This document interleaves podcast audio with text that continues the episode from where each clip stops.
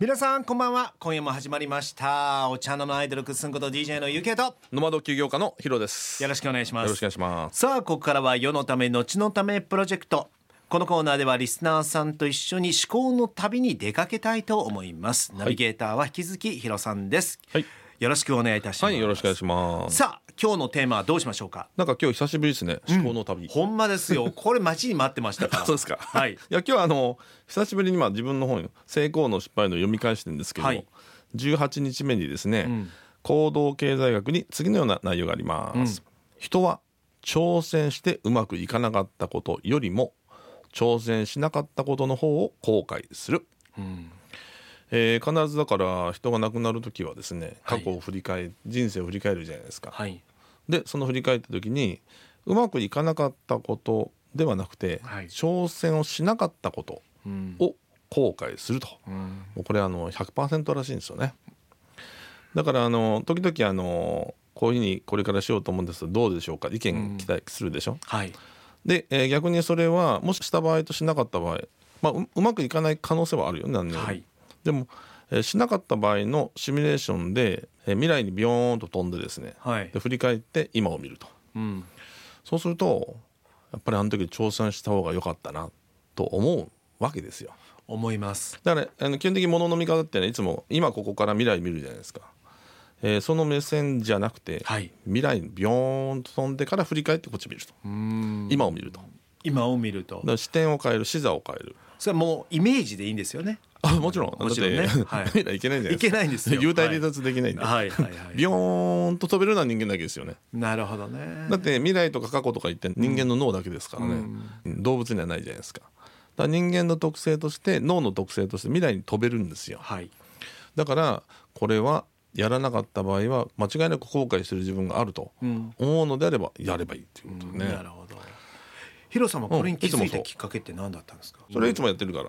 ああいつもやってるんだうん、だから上から宇宙が見るとか、うんうんうんただ目の前の出来事が大きく感じたりするでしょはいでも宇宙から見たら5粒もないぐらいのうんものを大きく感じてるだけに過ぎないわけですよ、うんだから大きな石があると思ったら大間違いではい実はあのどうでもいい石ころが目の前にあるっていうだからそう考えると、あのーね、死ぬこと以外はか全てかすり傷っていう。はい本当にそうなんですだねから問題って言ってるのはじゃあ明日死ぬっていう状況から見たらそれ問題ですかっていうもうどうでもいいことでしょっていう、ほとんどどうでもいいことなんですどうでもいいことを目の前で大きく感じるんで問題と感じちゃう時だてばぐるっと振り返ってみたら、はい多分どうでもいいことでしょってはいだからあ絶えず目の前の問題を目の前から見ないそうですよねなかなかそれができない人も多いと思うんですけどやっぱりこれは癖づけですよねうんだからやり続けるだとってだこうんだんそれができてくるだとっいてう後悔したくないじゃないねそうなんですよ人生ってあの経験するために人間生まれてきたって言いますもんねいいことも悪いこともそう全てそうだから私がだから34の時に、はい一体私は何なんだと、うんね、自分に対する定義を考え直すで普通だったら日本人とか言うじゃないですかはいでも地球に生まれたんだから地球人でしょっていうう、んで地球人なのになんで日本だけいんのっていうおお発想になってくるなるほどなるほどそうすると世界はたくさん広いし知らない人もたくさんいるし、同じ時代に生まれて出会わないであの世に行くのかよってこういうことになってくる、なるほどなそういう人もどんどんいろんな国行ったりとかねそういう発想に変わるわけですよね。うんだからいろんな世界を回ってみたいって、ま、前もなんかねそういうあったじゃないですか、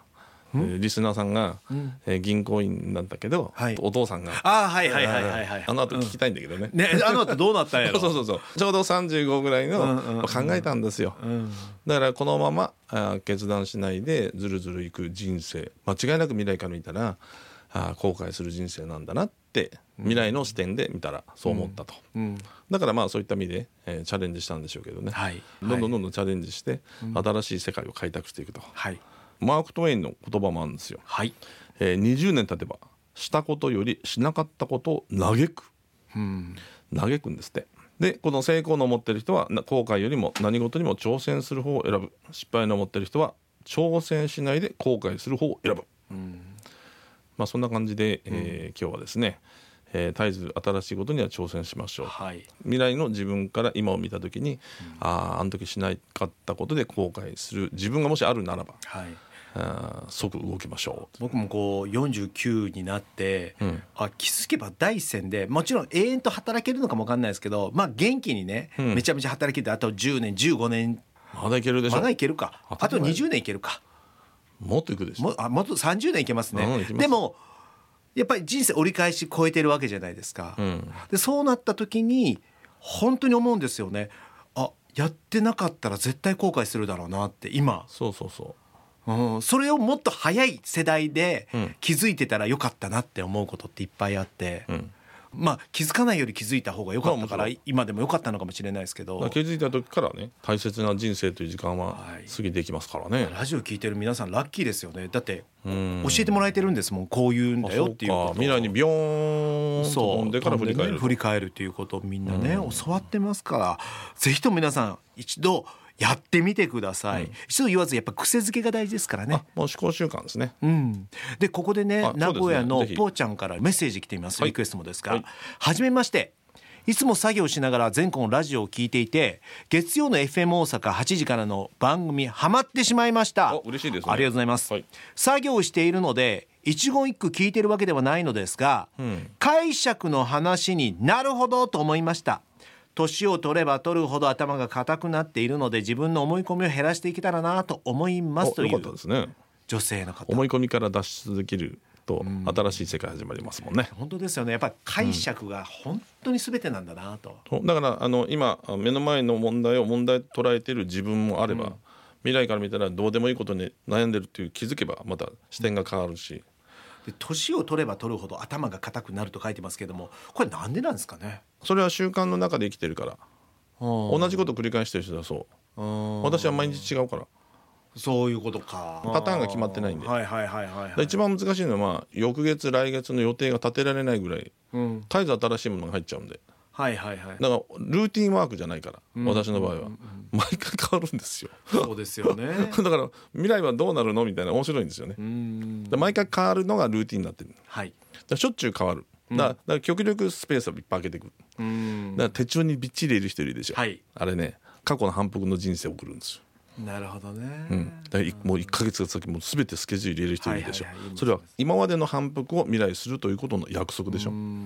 でもふあの出会いって瞬間来るんで、はい歯車が一気に変わる時があるんですよだから極力スケジュールを空けておく、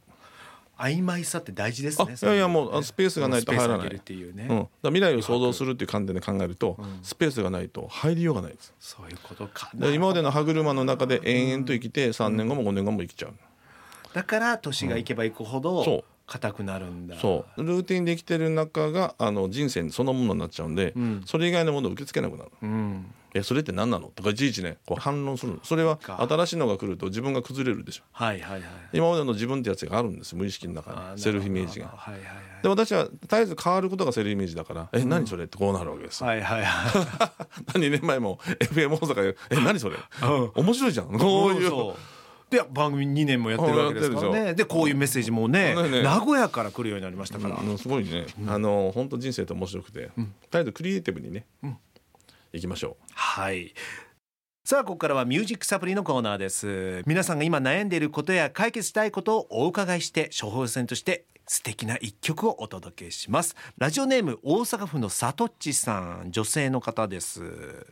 こんばんは初めてメールします先日 UK さんが講演をした記事を新聞で見つけましたほうのにをやめてカモにかける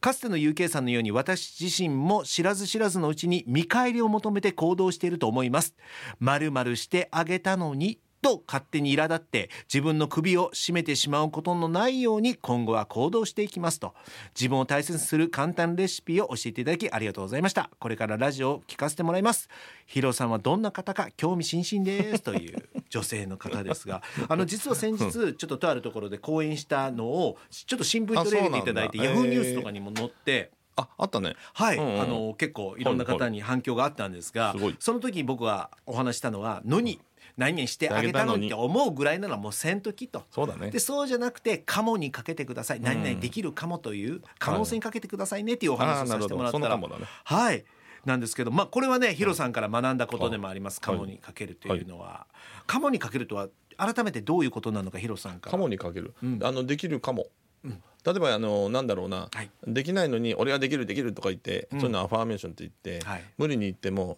今までの自分ができないくせにって言ってくるわけですよね、はいはいはいはいでもできるかもと言われたらそうかもと言うしかないじゃないですか、はい今までの自分が。はい新しい世界に領域に入ろうとした時は、えーカモの法則こはいれ西田先生のね、本にもありますけど、えーできるかもやれるかもうんそうするとそうかもねって、うん今の自分が認めざるを得ないです、うんカモをい一羽ずつ積み上げていくと できるみたい本当にその通りだと僕も思ってそれをみんなに言うことでそれが僕にとって宣言なんですね自分もやらなきゃいけないなからそうだよね言えばいいほどね、 はいまああのできるかもの反対は無理かもですねまあ無理かももあるかもわかんないですけどいやでいきやるだけこでのきねるかもにかけたいいやこの無理かもを飛ばしちゃいけないんですよそれはどういうことだって無理かもって思った瞬間に、この1羽がすぐ5羽10羽連れていくんですよほうほうほうでやっぱり私にはできない無理だああなるほどなるほどなるほ最初のできないと思う前に、無理かもかもが飛ぶんです、どうんあ私にはちょっと無理かもなその根拠もないのにね、うんできるかもを飛ばせばいいのに、うんうんかも飛ばしても5羽10羽連れてくれないんですよ、かも足していかないといけないからそういうことですよねで無理かもって言った瞬間にすぐ5羽10羽やっぱり私は向い向いてないとか無理とか、うんえーじ自己否定が始まるんですよその話してたらもうプラス10分ぐらい喋れたな公演え 前前言いましたよもうあの3回以上は言ってください僕わかりにまはいお願いします さあ続きまして平方のチャーリーさんからもメッセージ来ていますえ仕事場で同僚が上司からハラスメントに近いものに合っているので同僚には見つからないように2年ぐらい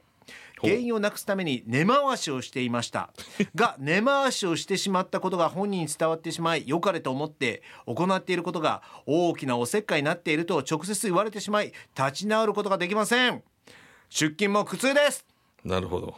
これノニの法則ですね。これ何なんですかね根回しどんな根回しまあしたわかんないでですけど、頼まれてもないことをやってたってことですよね。すかねなるほどね、まあプライドもありますからやられてる側にとっても。そっかそっか、うん。そんな人間間に直面した時どうします直面したことないからわかんないけどね、どうですかゆうけいさんこれどうしたらいいん ですかね。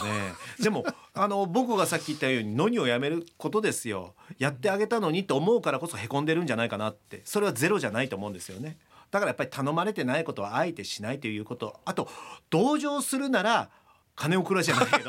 今ど、言おう同と情するぐらいなら。今言おうと思ったよあもう思っちゃい私まもすけ言おうと思ったど同情するぐらいならまあ思いやりだけ持ってあげる、うんそれでいいんじゃなないいかなと思いますそうだね根回しじゃなくてね、そうそうそうなんかあ俺にできることないっていう思いやりを持ってあげる、そうだね同情するからあこれやってあげないとあって隠れてやるわけじゃないですか。確かにねうん同情は意外にねあの自分を傷つけたり相手を傷つけることが多かったりするんだなって最近思います。なるほどはいはい続きましてラジオネーム大阪のターミネーターさん男性の方ですゆうけいさんひろさんこんばんは後輩から人の顔色ばかり伺って毎日窮屈と言われましたじゃあ人の顔を見るな気にするなとだけアドバイスしても後輩はピンときませんお二人ならどう助言しますか後輩から人の顔色ばかり伺だっから後輩からですね僕、人の目ばかり気にするんですって相談されたんだと思うんですよあそういうことかそれが窮屈だとあーで先輩としてはじゃあもう人のことは気にせんでええって言うけど後輩はでも気にしちゃうもんっていう気持ちがあるわけですよだからピンときていないとお二人ならどうアドバイスしますかといや顔色ばっかり伺うってのは人がどう見てるかが気になるんでしょそうそうそうだからそれは自己中なわけでしょ自分がどう見られてるかを気になって仕方なくて窮屈だと、うんまあねはい、これはもう自分で気づくしかないことなんですよねううんんあの僕がよく人の目が気になるっていう人に言うアドバイスあはあ一人時間を増やしてみたらって言うんですよほそしたら比べなくて済むじゃないですかうなるほど人と、うんで人と比べない自分でいることでその自分の好きなものとかをちょっとフォーカスするというか見つけてみるっていうか、あんまり人といるとやっぱり他人軸になりかねないのでああの人にこう思われたら嫌やとかこう思う でもこれとか職場の話ですよそっか無理か職場だからうーんどうしたらいいかなまあやめちまえとも言えないしな、ね難しいところですよね、うーんなるほどな難しいなこりゃ今日もヒロさんいはいいお話をありがとうございました、いいえたまにはやっぱりヒロさんのお話こういうお話聞きたいですねそうですねややっぱり月に1回2回はそう引きね続きよろしくお願いいたします、本当にあの、自分の本読みながらそうかそうかまたね、気づきますもんね そうです忙しすぎるから振り返ってなさすぎですからたまには振り返るのも大事ですヒロさんよろしくお願いいたしはいわかりま、ますしたさあここで皆さんにお知らせがありますドキュメンタリー映画共鳴する魂花は保木一伝こちら自主上映会を自分の地域でやりたい方いらっしゃいましたら株式会社ユニバーサルビジョンのお問い合わせメールからご相談くださいお待ちしていますまた大阪京橋にありますホテルニューオータニ大阪の中の1階に画家の久喜三郎先生のギャラリーがございますこちらもちろん入場観覧無料ですこちらで FM 音楽聞いてます一言言うだけでこの番組から誕生した世のため後のためブックをプレゼントなんとこの本 Amazon で絶賛発売中ですヒロさんはいヒロさんからのお知らせもありましたらぜひともあそうですね、あのーホキちゃん、はいホキイチドキュメンタリーがですね、はい今海外で面白いところになってんですよそうですねねだからククロロアアチチアアにね、しますし国営放送で、はい